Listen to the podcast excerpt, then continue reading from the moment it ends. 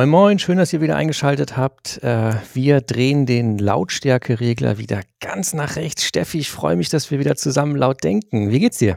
Mir geht's prima. Ich habe mich so auf heute gefreut, denn du hast es mir ja schon verraten, dein neues Wort, und ich finde es so glorreich. Verrätst du es den anderen auch? Ich verrate es äh, allen jetzt an dieser Stelle, sonst ergibt die Folge ja auch gar keinen Sinn. Normalitätstheater. Ich möchte mit dir reden über Normalitätstheater. Also darüber, dass wir alle irgendwie Theater spielen, aber nur vergessen haben, dass wir auf einer Bühne stehen. Hm. Ich, ähm, ich, mein erster Gedanke bei diesem Wort war, dass man so häufig, boah, mach doch nicht so ein Theater. Das ist, äh, rutscht einem ja selber irgendwann dann doch mal raus und bei manchen anderen denkt man auch, boah, was macht der jetzt wieder für ein Theater? Und das mit Normalitätstheater? Was meinst du damit? Was steckt für dich dahinter? Ja, genau das, was ich gerade äh, versucht habe anzudeuten. Ne? Mhm. Also, ähm, was ist normal? Was ist normal? Gerade wenn wir über gesellschaftliches Zusammenleben äh, reden, was ist eigentlich da normal? Ähm, und, und anders, anders vielleicht gefragt, wie, wie könnten wir zu einem, zu einem Verständnis von Gesellschaft kommen, äh, ohne diesen Begriff des Normalen? Ja, weil mhm. normal ist ja immer relativ. Ne? Für irgendjemanden ist was normal geworden, aber wenn man etwas genauer hinschaut, stellt man ganz schnell fest, nee, das ist äh, halt eben geworden. Es ist etwas, was im Fluss ist, was im Sein ist, was, ähm, was eben auch veränderbar ist. Und äh, im Grunde wird ein riesengroßes Theater aufgespielt, dass ein Status quo, in dem Fall ein gesellschaftlicher Status quo, erhalten wird als ein großes Spektakel, als ein Schauspiel, ähm, als ein Theater eben. Äh, und das wird als normal bezeichnet und, und das versteckt und das ähm, unterdrückt natürlich dann auch Möglichkeiten, Visionen, Utopien, Veränderungen von diesem, ähm, von, von Gesellschaft. Ne? Wenn aus dem Blick gerät, dass es sich dabei um, ja, um, um Theater handelt, also um, um ein Stück, was wir gelernt haben, irgendwann aufzuführen äh, und von dem wir dann einfach vergessen haben, dass wir in dem Moment gerade eine Rolle spielen. Mhm. Und dabei ist doch gerade Theater steht ja für Protagonisten und Antagonisten. Ne? Und wenn dann alles normal und normiert ist, hat normal was mit Normen eigentlich zu tun? Ja, ist die Frage, welche, ne? Mhm. Welche, welche Norm und wer setzt das? Mhm. Also ich, ich, weiß gar nicht, ob das sprach, sprachlich daherkommt ich mich noch nie gefragt, ob normal etwas mit Norm zu tun hat. Weißt du das? Kommt es daher? Ich weiß es nicht, aber ich finde es erstmal nachvollziehbar. Mhm. Ich, ja, müsste man, müsste man mal überprüfen. Äh, aber als Arbeitsthese, äh, lass uns damit weiterdenken. Ja, was ist für dich eine Norm und wo kommt die her?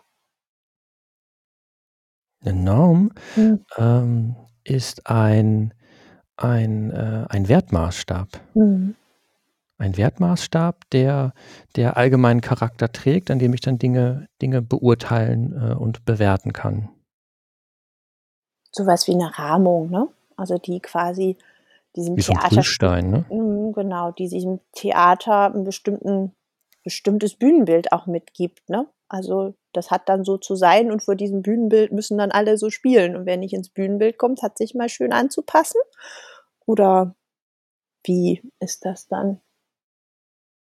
Naja, also die, die Frage nach dem Normalen, äh, da können wir einfach mal in unseren gesellschaftlichen Alltag reingucken. Ist es normal, dass wir unsere Städte äh, so dicht parken mit Autos, dass äh, im Grunde genommen Parkplätze, das ist ja kein Mobilitätsraum, ne? Parkplätze mhm. ist ja ein Immobilitätsraum. Ähm, ein das, Parkraum das, halt, ne? ja, genau. Genau, es hat nichts mit Mobilität zu tun, auf jeden Fall in dem Moment. Ähm, ist das normal, dass wir unsere Städte so voll kloppen mit, äh, mit Automobilen, dass wir im Grunde gar nicht mehr vorankommen? Mhm.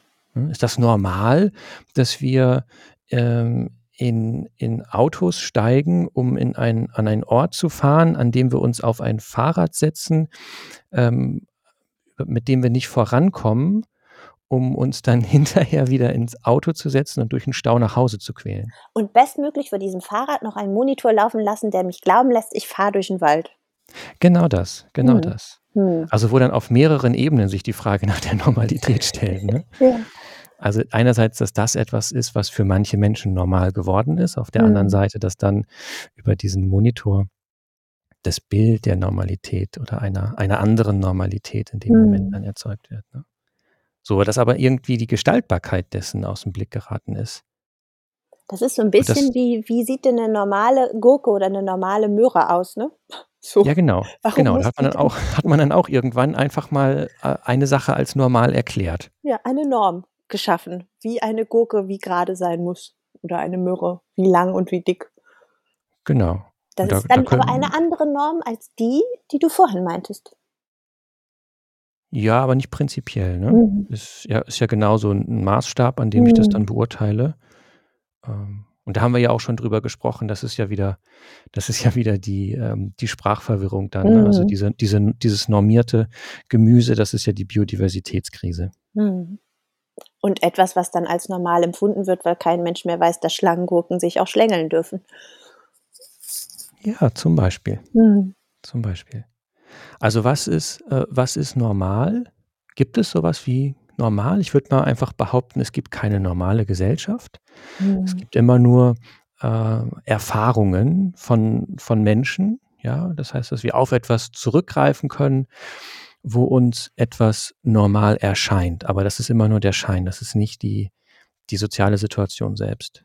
Oder uns suggeriert wird, ne? Vielleicht erlebe ich es gar nicht anders selber als normal, sondern von außen wird es mir ähm, auferlebt, dass das das Normale ist in dem Unterschied zu dem, was ich gerade brauche, denke, sehe, spüre.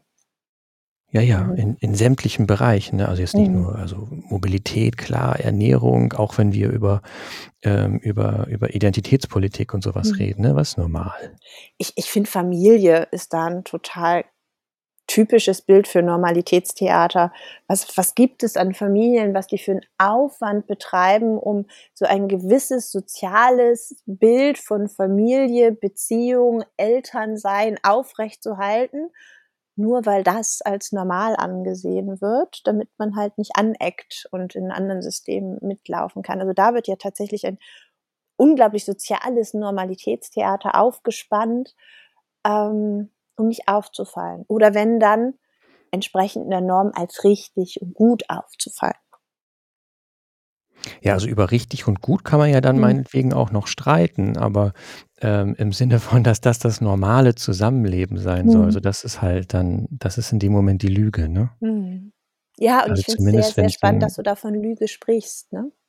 Mhm. Ja, also im Sinne eines Theaters, wo wir Mhm. vergessen haben, äh, dass es Theater ist, also dass es auch Mhm. veränderbar ist, dass wir da auch ein ganz anderes Stück aufspielen könnten, 'n ganz Ja. anderes ähm, 'n ganz anderes Theaterstück, äh, was Mobilität im urbanen Raum anbetrifft, was Ernährung anbetrifft, was familiäres Beisammensein anbetrifft.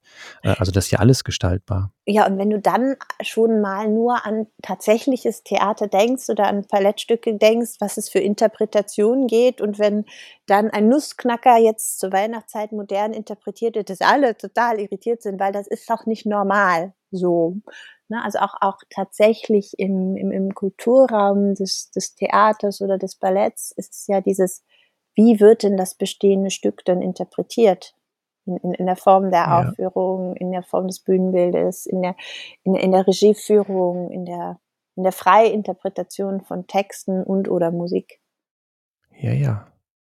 Ja, da, da hängt dann, also das kann man ja an vielen Stellen dann beobachten, ne? auch der, der Lucky Luke, der da mal eine Zigarette im Mund hatte und dann mhm. irgendwann so ein Grashalm ähm, oder eine Pipi Langstrumpf, die zur Südseeprinzessin wurde und so, mhm. ne?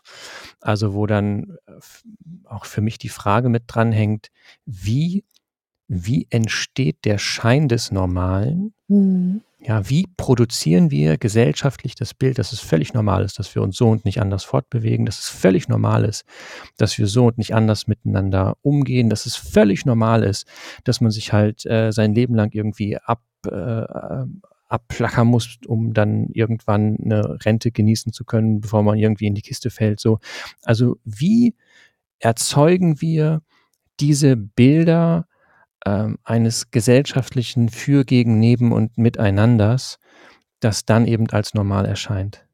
Und da finde ich zum Beispiel so Bücher, Romane, Filme, äh, hm. einfach so die großen Erzählungen, hm. die wir uns als Gesellschaft geben, die Geschichten, die scheinen mir dann ein ganz wichtiges Medium zu sein. Hm. Geschichten und, und die Bilder auch, die dann daraus entstehen und weitergetragen werden. Also für mich hat dieses Wort Theater halt noch mal mehr als nur das Wort, ne? sondern ich, ich schaffe ja eine Szene im, im Theater und die, diese Szene ist so fest und das, was, was dort ähm, zwischen den ähm, SchauspielerInnen und, und auch vielleicht MusikerInnen und dem, in dem ähm, Publikum entsteht, ist ja dann nochmal etwas Eigenes. Und das ist das, was mich an deinem Wort so fasziniert hat. Ein Theater braucht ein Publikum. Und wer ist denn das Publikum dieses Normalitätstheater? Das ist dann ja die Gesellschaft. Das heißt, es wird in der Gesellschaft, aus der Gesellschaft, für die Gesellschaft ein Stück ausgeführt, wo wir dann von annehmen, und das ist normal.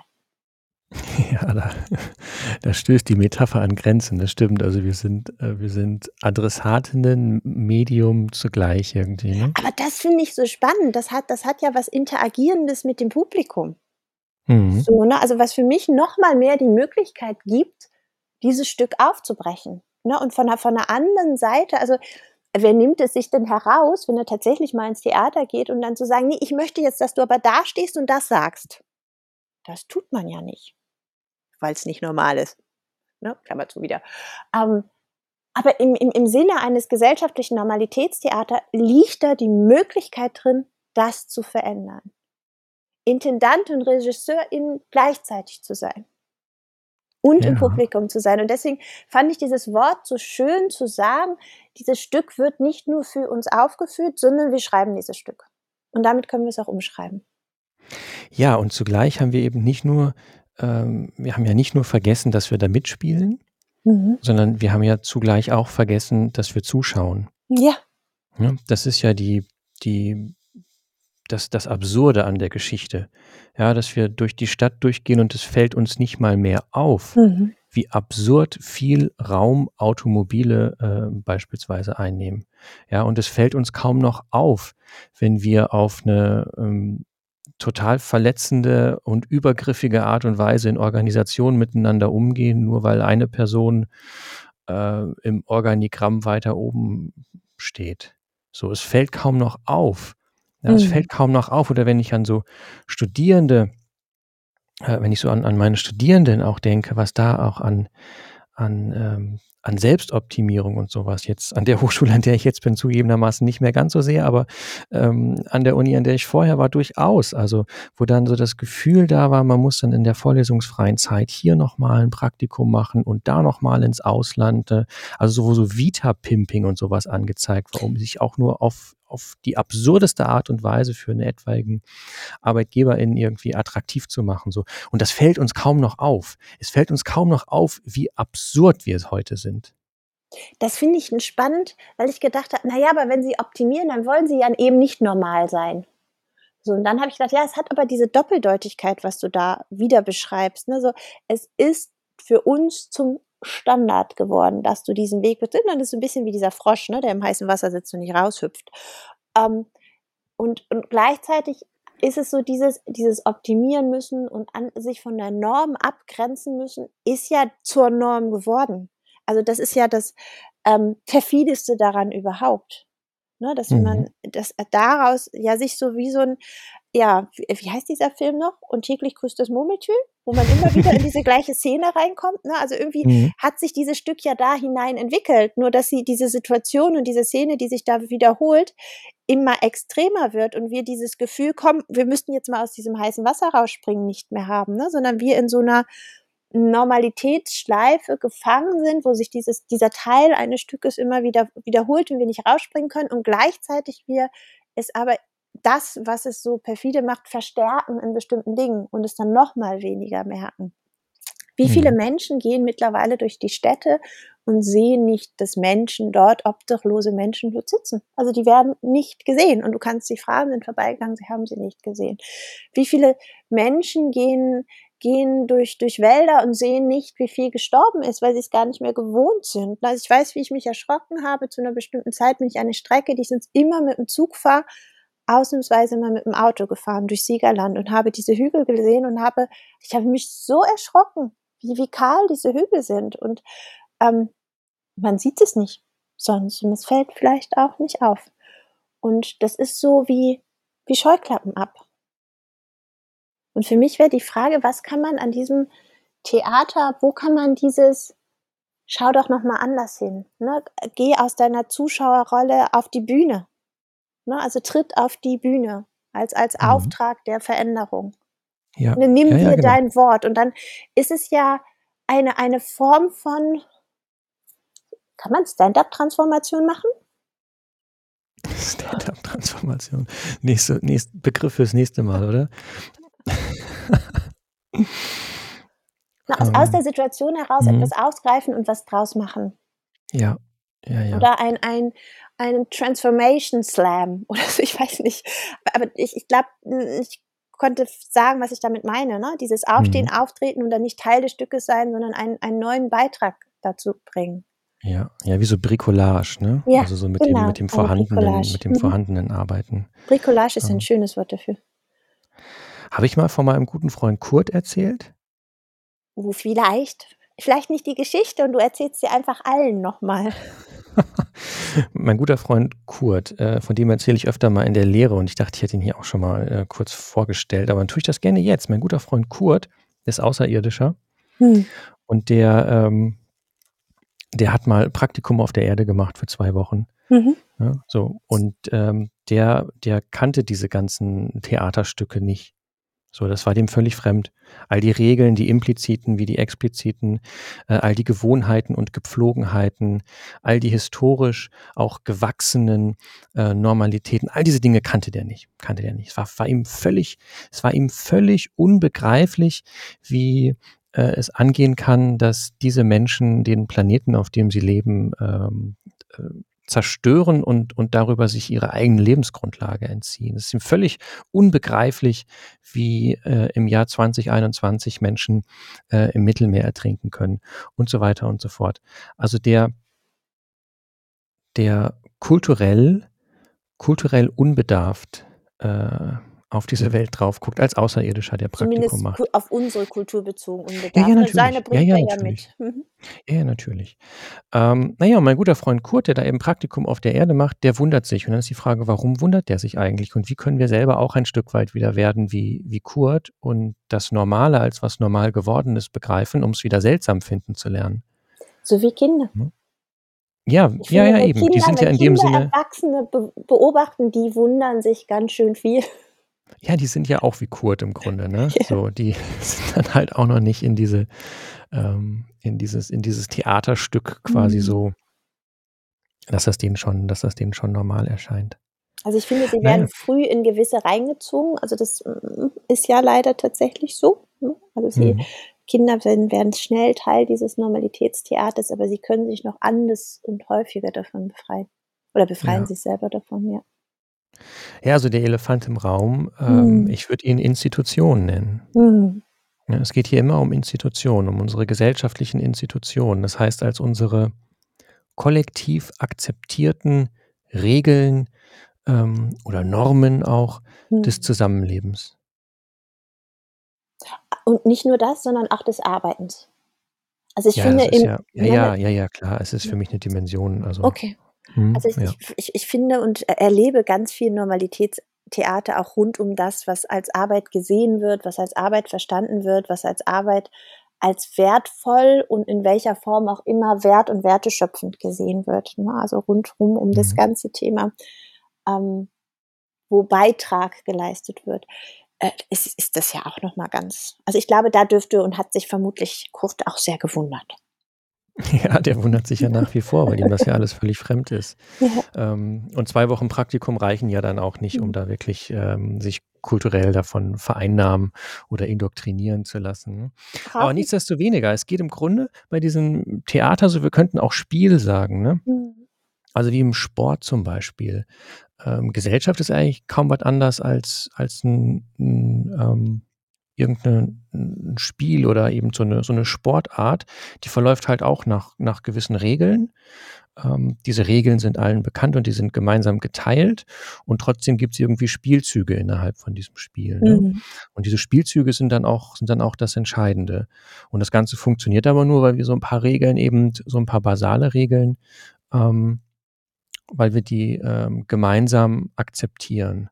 So, und bei der Gesellschaft ist es dann eben halt nur so, dass wir vergessen haben, dass es sich dabei um Spiel handelt und dass diese Regeln, die wir uns da gegeben haben, ähm, dass die, äh, dass die veränderbar sind. Mhm. So, also Kurt, Kurt versteht zum Beispiel auch nicht, warum manches manches Papier in den Mülleimer geworfen wird, anderes Papier wird auf die Straße geworfen und wieder anderes Papier scheint sehr wertvoll zu sein und das kann man gegen Waren und, und äh, Dienstleistungen tauschen. Mhm. Also Geld, äh, auch so Mhm, eine, ja, auch so eine genau. Institution, so eine, so eine gemeinsam akzeptierte, kollektiv geteilte ähm, Regel des gesellschaftlichen Ja, Zusammenlebens. es ist ja Und- nicht nur das Geld, ne, sondern auch ein, eine Zeichnung, ein, ein, ein, ein Gemälde, ne? Also ein, Oh, klar, ne? ja, ja. Oder wenn man Banksy nimmt, der das dann einfach mal eben verbrennt, so, ne? Was, was dann plötzlich für, für einen Irritationspunkt, einen Veränderungspunkt dann daraus versteht, aus einem verbrannten Stück Papier. Oder geschreddert, ne? Eins hat er geschreddert. Ja, also es gibt, also mir am Ende immer wieder, oder ich komme immer wieder an den Punkt, an dem ich merke, dass wir als Gesellschaft, ähm, wir reden immer viel von Bildung und von Aufklärung und davon, wie reflektiert wir doch sind und dann sind wir doch in so einem routinierten, in so einem alltäglichen Fluss der, der routinierten Reproduktion von erprobten Praktiken. Einer Wiederholung des Normalen. Mhm. Ja, diese ewige, diese ewige Wiederkehr des ungefähr Gleichen, Mhm. sodass da gar nicht die, die tiefere Gestaltbarkeit äh, zu Bewusstsein gerät. Braucht es das Fremdsein? Du sagtest vorhin, dass Kurt, das war dem so fremd, ne? oder er war dem fremd. Mhm. Braucht es das Fremdsein? Weiß ich nicht, aber es hilft zumindest. Ne? Mhm. Also müssen wir wieder lernen, gewisse Dinge, und, oder müssen wir lernen, uns von etwas zu entfremden, um es wieder anders zu uns zu eigen machen zu können? Ja, entfremden oder bilden in einem wirklich Mhm. tiefen Sinne. Mhm. Von Peter Biri stammt dieser, dieser wunderbare Satz, sich bilden, das ist wie aufwachen. Mhm. Ne? Und dieses Gefühl, morgens aufzuwachen, klar zu sehen, ähm, deswegen reden wir ja von, von Aufklärung auch, ne? Mhm. klar zu sehen auf einmal. Durch fortschreitendes Denken, dass einem die Furcht genommen wird, dass die Welt ähm, nicht mehr als was Mystisches erscheint, sondern dass man verstehen lernt, wie die Dinge zusammenhängen. Mhm. Das, denke ich, ist schon ein ganz zentraler Aspekt bei, der, bei dieser Angelegenheit. Und da hilft, da hilft der, der Blick von außen. Der Blick von außen hilft da. Ähm, aber Verfremdung ist ja quasi so der, der künstliche Weg, äh, Mhm. den Blick von außen einzunehmen. Ne? Wir haben das ja im Unternehmenskontext häufig auch, dass dann so, wenn es um Governance-Strukturen und sowas geht, dass dort dann Institutionen geschaffen werden, die quasi immer diesen Blick von außen ähm, versuchen zu institutionalisieren, auch wenn es um darum geht, Pfadabhängigkeiten zum Beispiel frühzeitig zu vermeiden. So, da brauchst du immer so eine Instanz, die außerhalb dieser Prozesse ist und da drauf blickt. Mhm. Ähm, aber wie kriegt man sowas gesellschaftlich hin? Bra- Brauchen wir daher mehr, also äh, was mir im Kopf rumschlägt, brauchen wir daher mehr Jugend. Ne? Also mehr dieses Jugendlichsein, dieses in Übergangsphasen sein. Ne? Also aus der Anthropologie gibt es ja diesen liminalen Raum, diese Form der Übergangsreden. Ich bin nicht Kind, ich bin nicht Erwachsen, ich ne, bin nicht Fisch, nicht Fleisch und stecke genau dazwischen. So und bin auf der Suche nach Rollen und Routinen für mich. Mein, mein Alltag ist ja da ähm, geprägt und getragen von dem, sich am was andere als normal empfinden zu reiben. So, und ich, liegt da Hoffnung und Chance drin, dem einen Ausprobierraum zu geben. Absolut. Also für mich total. Das ist Und- ja nicht nur die Frage von Bildung so, sondern äh, gerade wenn wir im Transformationskontext ja auch über so reale Utopien zum Beispiel ähm, reden oder über Reallabore reden, über Experimentierräume reden, dann steckt da, steckt da ja gerade so dieses, dieses Abweichende, Hm. dieses ähm, die Dinge nicht so ernst nehmen, also so einen unverkrampften, etwas lockereren Umgang, also mit sich und der Welt auch, auch hinzubekommen. Das ist nicht Mhm. nur eine Frage von Mut oder sowas, sondern einfach auch wirklich von der Haltung, ähm, von der Haltung experimentieren und erkunden zu wollen, so wirklich so eine Neugier wieder hinzubekommen. Und das natürlich irgendwo was auch was mit, mit Jugend oder vielleicht sogar mit Kindlichkeit zu tun mhm. hat, ne? diese Unbedarftheit. Ja, also es wird ja immer mehr darüber gesprochen, dadurch, dass wir älter werden, mehr Sprünge auch in unserer Entwicklung machen, dass es eigentlich häufiger als nur dieses Teenager-Alter gibt, wo wir so gesellschaftliche Zäsuren haben. Ne? Also jetzt dieser Megatrend Silver Society kann man so oder so sehen, aber es ist immer wieder eine Zäsur, wo wir in diesen liminalen Raum gehen, ne? Der wo es ein, eine Möglichkeit gibt, aus diesem Normalitätstheater aus dem Spotlight rauszugehen und es anders zu setzen, ne, anders zu besetzen, es einem anderen Rahmen zu geben, eine andere Bühne zu geben, einen, einen anderen, vielleicht auch mit anderen Stücken zu verknüpfen. Was ja bedeuten würde, dass wir uns lösen von dem, wer wann wo eigentlich welche Entscheidungsmacht hat, um dieses Normale mitbestimmen zu dürfen. Sondern dass gerade mhm. die, die Teile der Gesellschaft, die in diesen, diesen Übergangsphasen sind, von Phasen, die wir sonst als normal ja noch greifen. Ne? Also diese Übergangsphase ist ja auch schon normiert irgendwie so, ähm, weil irgendwie Rollenparts in diesem Theaterstück gerade nicht mehr funktionieren und sei es sowas wie so, wieso du bist doch ne, knapp 70, wieso du denn arbeiten oder ne, warum du denn schon gründen oder warum denn du anders arbeiten. Ähm, ob wir da den Fokus neu orientieren dürfen. Ne? Also wo wir aus diesem Normalitätstheater ausbrechen können, indem wir andere Teile der Gesellschaft und andere Bedeutungen, wo Macht und Entscheidung sitzen, auch über Mensch hinaus. Ne? Gehör und Sichtbarkeit verschaffen, überall da, wo es so einen so Übergangspunkt gibt oder eine Zäsur gibt. Wie könnte man da hinkommen? Ich glaube, zuhören.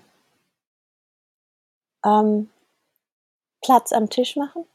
Also Platz an dem Tisch machen, wo entschieden wird und diskutiert wird, um andere Stimmen und Perspektiven zu hören. Ne? Also das, was ja in dem beispielsweise einer Sitzung im, oh, weiß ich nicht, bei uns im Kreisrat oder so stattfindet, ne? da, da, da sprechen, entsteht ja ein Normalitätstheater, weil die gleichen mit gleicher Stimme und gleichen Interessen und gleichen Machtgefügen sprechen. Und dort wirklich Platz am Tisch zu machen, dass etwas Fremdes eintreten kann und das dann auch willkommen zu heißen.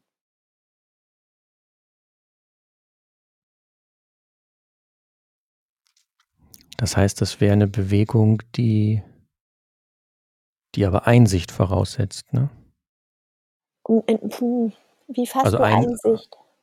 Naja, diejenigen, die, die jetzt, also wenn ich dich richtig verstanden habe, äh, hieße das ja, diejenigen, die jetzt äh, privilegiert sind, sollen ihre Privilegien teilen. Mhm. Und, und da stellt sich schon die Frage, wie kommt man dahin, dass die das auch tun?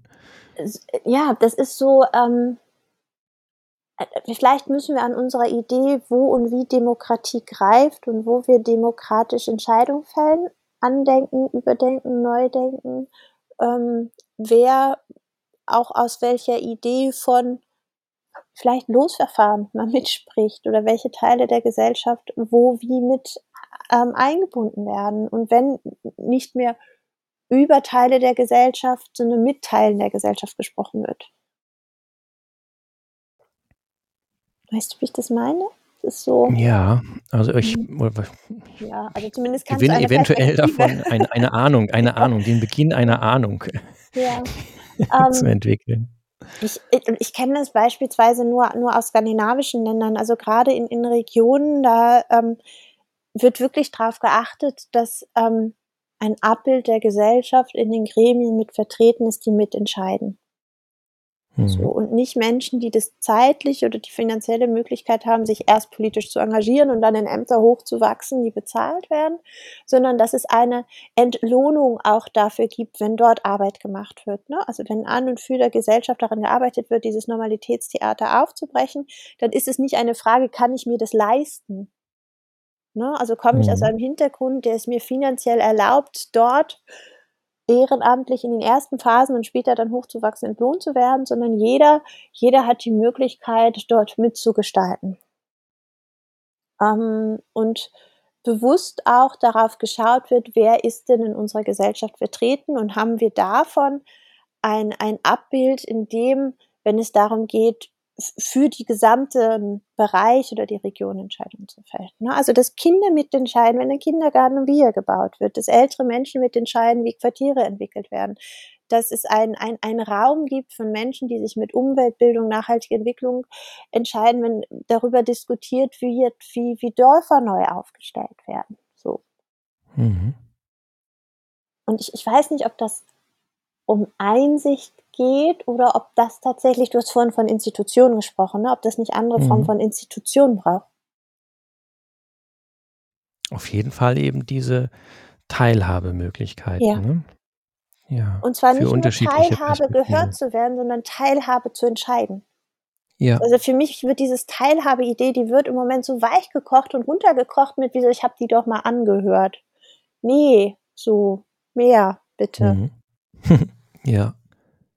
Ja, ich finde gerade auch bei den Beispielen, die du gerade genannt hast, also zum, die Quartiersentwicklung zum Beispiel, ne, wo ja mhm. dann, wo ja dann ähm, irgendwie klar wird, dass das aus einer Perspektive gar nicht, gar nicht, gar nicht sinnvoll äh, gestaltet werden kann, sondern dass es hier natürlich um generationenübergreifende Dinge geht, aber eben auch in vielerlei anderer Hinsicht ähm, hier, hier die Kooperations- und, und ähm, Fragen des Zusammenlebens einfach ähm, in der ganzen Vielfalt von Gesellschaft aufscheint. Ähm, Gerade in diesem Kontext finde ich dann, vielleicht ist das auch noch ein schöner Griff, um, um die Frage zu beantworten, wie von diesem, diese Gestaltbarkeit des Theaters, wie das, mhm. ähm, wie das ähm, zu Bewusstsein kommen kann. Gerade in diesen Kontexten haben wir ja dann diese Reallabore zum Beispiel. Mhm also auch jetzt in der, in der Transformationsforschung, ne, wo dann also, wo es dann also Orte gibt, an denen ähm, die Betroffenen ähm, gemeinsam mit Wissenschaft, also Wissenschaft forscht dann nicht über diese Dinge, sondern gemeinsam mit den Leuten, nicht über, sondern mit, ähm, wo, wo dort äh, gemeinsame Perspektiven für eben dann in dem Fall dann das, das Zusammenleben im Quartier entwickelt werden. Und das Spannende finde ich an diesen, diesen Reallaboren ist nämlich, dass wir dann nicht mehr auf der Ebene von, von ähm, Information oder von Wissen oder von, von, äh, von Daten oder Aufklärung oder sowas sind, sondern auf einmal wird es erfahrbar. Auf einmal wird erfahrbar, dass wir anders zusammenleben können, dass wir anders ähm, die Pflege von Jungen genauso wie die Pflege von älteren Menschen organisieren können, über Nachbarschaftshilfe und ähnliches im Quartier. Ne? Dass wir auf eine andere Art und Weise uns mit Nahrungsmitteln versorgen können, dass wir auf eine andere Art und Weise mobil sind. Ja? Weil diese Dinge im Quartier fällt das halt, fällt das halt so schnell zusammen. Mhm. Und da wird das halt verständlich so, wenn du, wenn du, also ein Quartier ähm, ein Quartier ist ja kleiner als eine Stadt, ein Quartier ist ja auch kleiner als ein, ein Stadtteil, aber größer als eine Nachbarschaft, irgendwie so ein Zwischending, mhm. ne, so eine kleine Stadt innerhalb einer Stadt, könnte man sagen. Ein, ein in Und, sich funktionales System, was mehr macht als nur für den Einzelnen. So ja, genau. als Quartier fassen. Ja. Genau. Und wenn du jetzt zum Beispiel mal Städte unter der Perspektive reflektierst, inwieweit innerhalb von Quartieren die Versorgung mit Grund, also all, all den mhm. Dingen, die man halt so für den täglichen Bedarf braucht, so Nahrungsmittel, halt Drogerieprodukte und so weiter. So. Ja, ja, aber in dem Moment, wo du anfängst, ähm, auf dieser Schiene zum Beispiel über Ernährung nachzudenken, mhm. wird dir ja auch sofort klar, dass du das nicht losgelöst von Mobilitätsfragen mhm. auch, ähm, auch, auch adressieren kannst, dass du das nicht losgelöst oder die Frage nach Mobilität, also wie ist der öffentliche Raum aufgeteilt, dass du die nicht diskutieren kannst, ohne über Wohnkonzepte zu reden.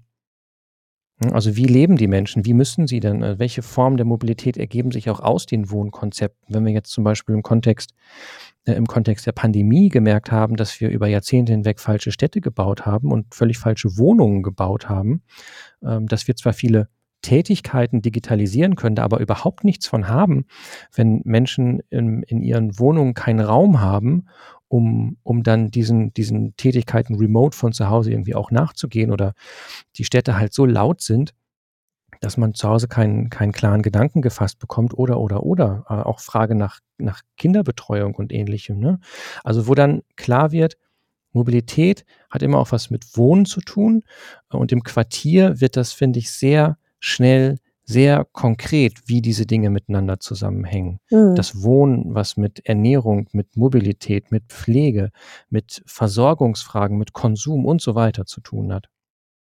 Und dann eben da Orte zu schaffen, an denen, an denen nicht abstrakt darüber gesprochen wird, und wir dann hinterher wieder eine Folge machen und sagen, hey, den Leuten fehlt die Transformationssehnsucht, sondern wo wir Orte schaffen, an denen erfahrbar wird, dass man natürlich auch auf eine völlig andere Art und Weise wohnen kann, völlig andere Art und Weise mobil sein kann und dass das sogar Spaß macht. Mhm. In dem Moment wird das Theater quasi durch so ein durch so ein Gegenstück aufgebrochen. Ne? Es wird die, es wird, es wird auf einmal kommt zu Bewusstsein, dass das nicht normal ist, sondern normal geworden ist und deswegen aber eben auch veränderbar bleibt. Dass es nicht normal ist, sondern normal. Ist es denn geworden, also ist es passiv? Also die Situation meine ich jetzt, also die, Mhm, die, okay. die Konstellation, Ja, die in der man sich dann Konstellation. bewegt. Ne? Ja. Weil man es halt irgendwie dann auch wiederholt, ne? Aus dieser repetitierenden Schleife sich rausbrechen. So, da sind wir wieder beim Mut, ne? Also bei, bei das, das des Ausprobierens, das Schöne auf dem, an einer Bühne, was ich ja mag und was Quartiere ja auch ermöglichen, ist, du kannst in einem Stück, in einer anderen Rolle dich ausprobieren und in einem anderen Verhalten dich ausprobieren. Und ich, ich finde, das fehlt so in unserem Bild von, von Leben, von Menschsein, von Identität, dass auch wir uns ausprobieren dürfen und aus diesen unterschiedlichen mhm. Reihen was mitnehmen. Also, dass wir, wenn wir SchauspielerInnen unseres Lebens und damit Teil dieses ganzen Theaterstückes Gesellschaft sind, dass es so streng vorgegeben ist, wenn du dich in eine Rolle begibst, dass du die dein Leben lang lebst und dass du die perfektionieren musst. Und dass das gar nicht auch der Theaterrealität spricht. Also, äh, die, ne, dass man sich in unterschiedlichen Genres bewegen kann. Und ich glaube, würden wir das mehr zulassen? Also, dass es eher eine, eine Rollenportfolio ist, die wir mit unserer Identität suchen, finden, mit anderen Abgleich kriegen können, dann hätten wir auch nicht mehr dieses eine enge Stück. Mhm. Ja, es beginnt aber damit, dass man dieses Theater als ein Theater zunächst mal begreifen lernt, ne? Dass man dann Ja, sagen kann: „Hey, pass mal auf, du spielst und grad 'ne Spaß Rolle.“ haben darf und dass das doof sein darf und so, ne? Ja, und und dann eben auch sagen kann: „Pass mal auf, du spielst grad 'ne Rolle Ja. und ist das eigentlich die Rolle, die du spielen willst?“ Und ich ich würde da tatsächlich, glaube ich, unterscheiden zwischen den Worten Rolle und Part. Ne, was ist dein Okay. Part in einem Stück und welche Rolle gehört dazu? Ah, du bist offenkundig viel tiefer in dieser ganzen, äh, Theatermaterie drin als ich. Das weiß ich Ähm. nicht. Das ist eher, glaube ich, so so so Worte, weil ich dieses äh, der spielt grad 'ne Rolle. Das ist so negativ konnotiert für mich. So, ne, Part wäre für mich immer ein Beitrag, ne? Welcher Beitrag also jede jedes ähm, jeder Protagonist, jeder Antagonist, der hat eine Aufgabe in einem Stück. So, und wenn ich von von Part spreche und das mit Theater und Menschsein und Normalitätstheater in Verbindung bringen würde, würde ich sagen, es ist eine Aufgabe, die dieses Stück braucht, um anders zu sein, um neu zu sein, um sich aufzubrechen und Ähnliches. Und wenn ich aber immer wieder die gleiche Rolle spiele, ist die ja vorgegeben, ne? Also, sie ist aufgegeben, was für 'n Charakter, welche Emotionen, welche Sprache, welches welches Skript dahinter steckt, so. Und Genau darauf gleichzeitig wollte ist ich aber hinaus. ja, gleichzeitig ist es aber, glaube ich, so, dass man sich in diesen Rollen auch interpretieren und ausprobieren kann und dadurch sich der der Part und die Aufgabe und der Beitrag verändern kann, ne? Weil dieses Rollenspielen, finde ich, klingt in dem, wie wir es häufig alltäglich benutzen, nach: „Das ist nicht echt.“ So, ne? Das ist nicht wahrhaftig, das ist nicht, ähm das bist nicht du. So, und, ähm, ich glaube, davon dürfen wir uns lösen, dass wir uns in Rollen ausprobieren können, um davon Teile zu unserem Part und unserem Anteil und Aufgabe in der Gesellschaft werden zu lassen. Weil sich dieses in in Rollen ausprobieren ja in andere Dinge reinschlüpfen bedeutet. Sich in anderen Formen des Lebens, des Arbeitens, des Gemeinschaftens, des Um des Umgangs mit mit, ähm mit mit Tierwelt, mit Pflanzenwelt, mit auszuprobieren, was davon meins ist und was zu meinem Part werden kann, dieses Normalitätstheater zu durchbrechen und, ähm, sozialer, ökologisch, anders ökonomischer werden zu lassen. Und deswegen mag ich dein Bild von diesem Theater sehr, weil es bedeutet, dass ich, ähm dass alles, was ich tue, tagtäglich immer ein Stück weit Labor ist, weil ich mich in Rollen ausprobieren kann und aus diesen Rollen, was ich lerne, das rausnehme und das dann zu meinem Part wird in der Gesellschaft. Mhm.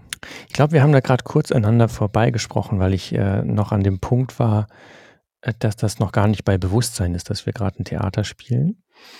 Ah, da bin ich immer ähm, weiter. Ich denke immer, das weiß jeder. Ja. naja, naja, das, was du, das, was du gerade erzählt hast, finde ich total ähm, nachvollziehbar und einleuchtend. Und da müssen ja. wir hinkommen. Ja. Ne, und die Herausforderung, die ich sehe, ist eben, dass es vielen Menschen eben nicht klar ist, dass sie gerade ähm, ein Theaterstück auf, aufspielen, ja. ähm, aufführen. Ähm, Mit allen das in dem Sinne auch nicht, mhm. das in dem Sinne auch keine, keine selbstbestimmte Rollenwahl beinhaltet. Ne? Ja. Also wo man dann das Leben von irgendjemandem lebt, ähm, aber sich gar nicht wirklich gefragt hat, ob das die Art ist, äh, ja. wie man das eigene Leben eigentlich leben will, sondern weil es ja vermeintlich normal ist. Ja.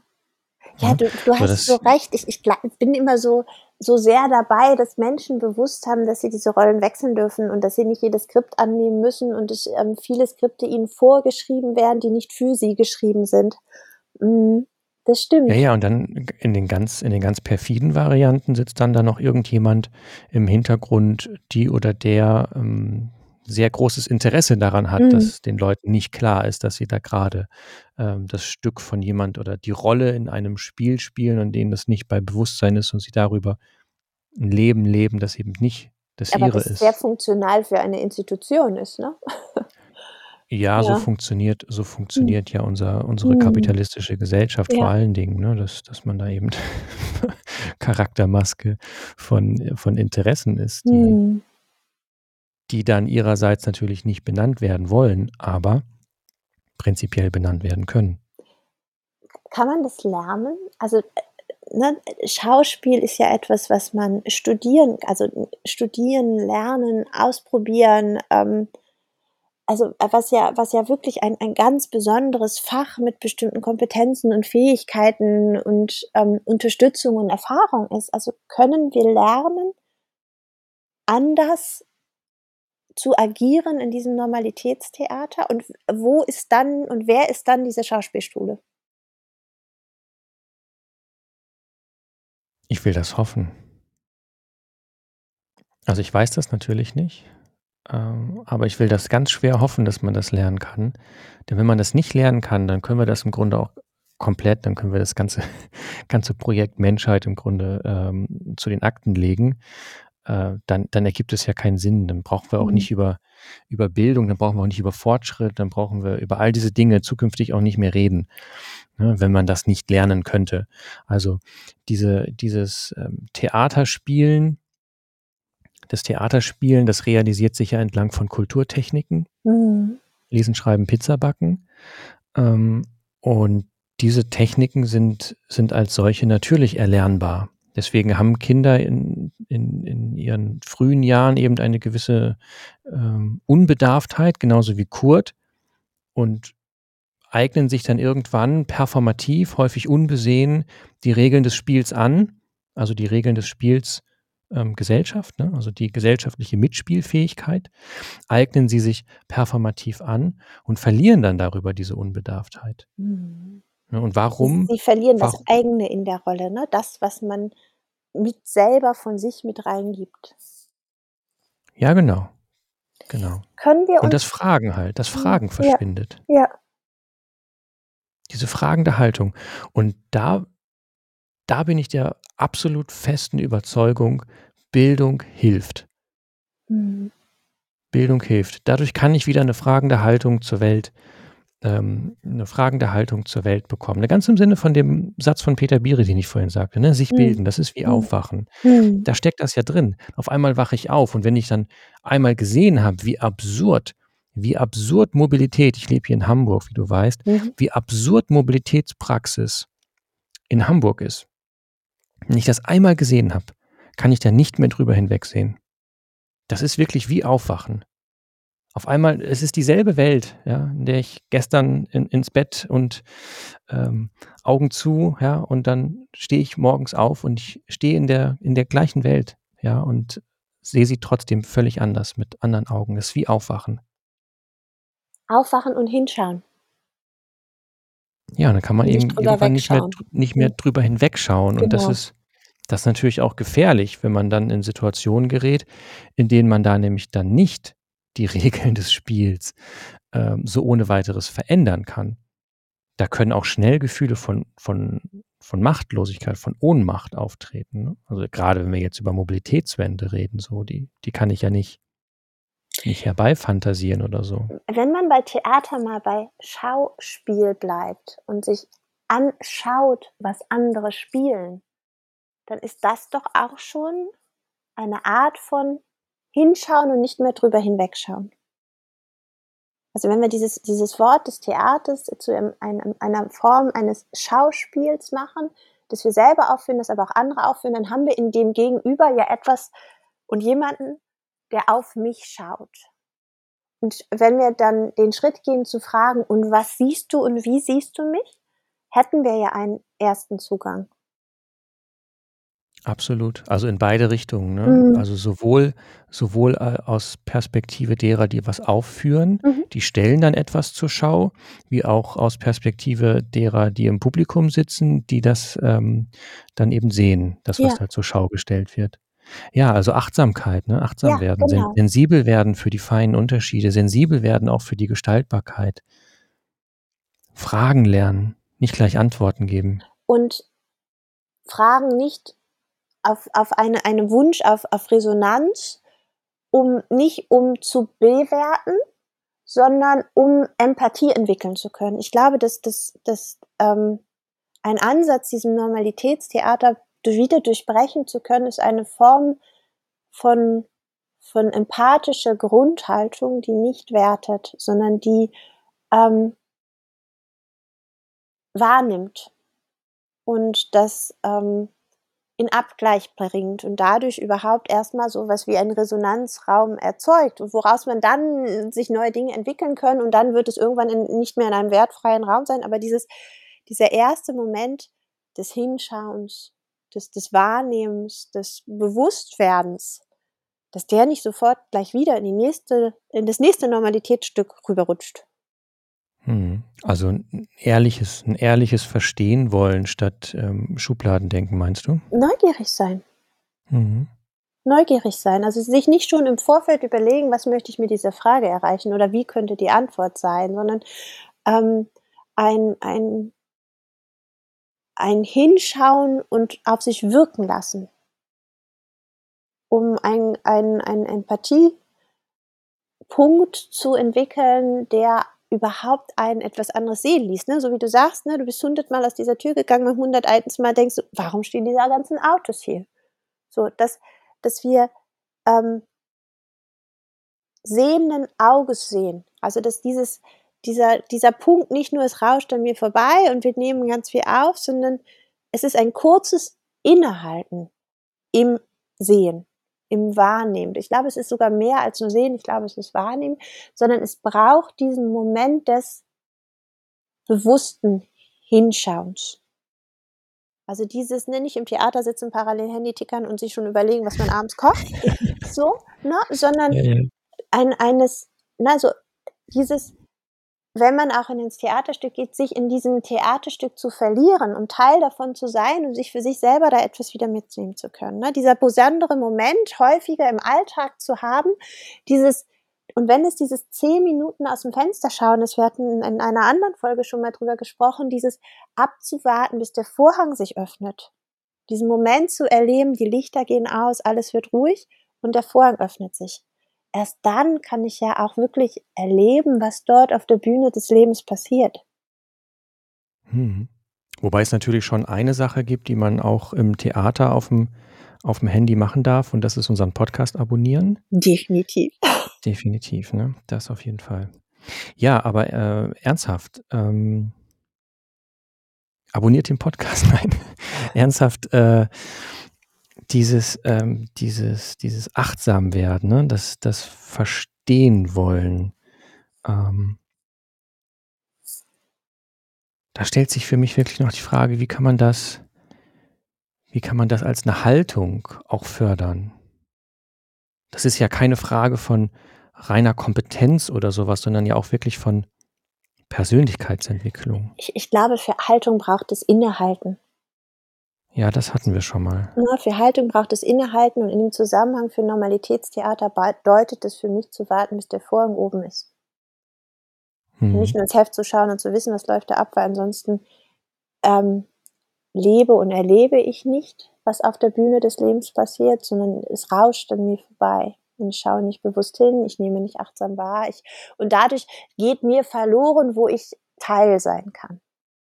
Jetzt brauchen wir nicht alle eine Horror, wie heißt sie noch?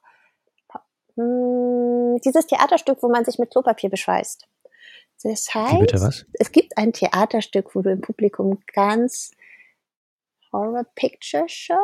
Ich komme nicht drauf. Irgendwie so ähnlich heißt es. Es gibt ein Theaterstück, wo das Publikum sehr aktiv mit der Bühne interagiert.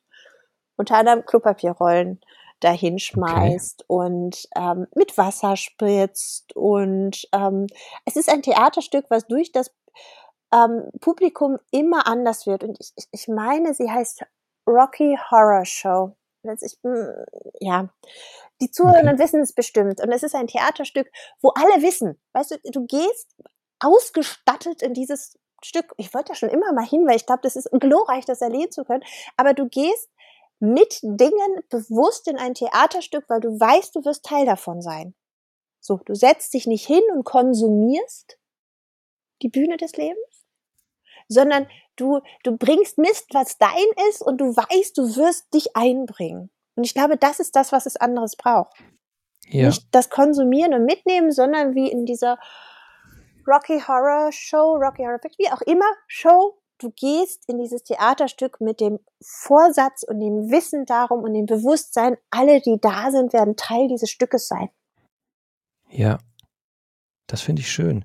Also gerade gerade dann in, in Abkehr von der reinen Konsumhaltung. Genau, dieses, ich lasse mich bespielen.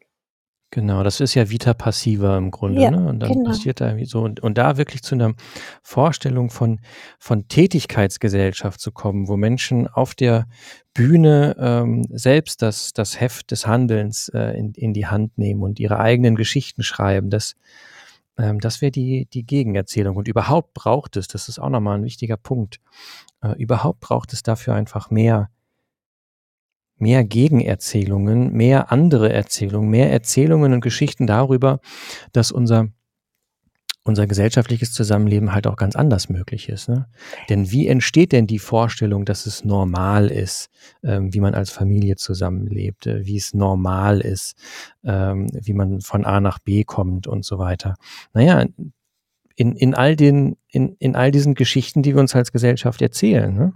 Vor allen Dingen immer mit einer also, Geschichte mit dem Blick nach hinten und nicht mit dem Blick nach vorne. Wie könnte es auch anders sein?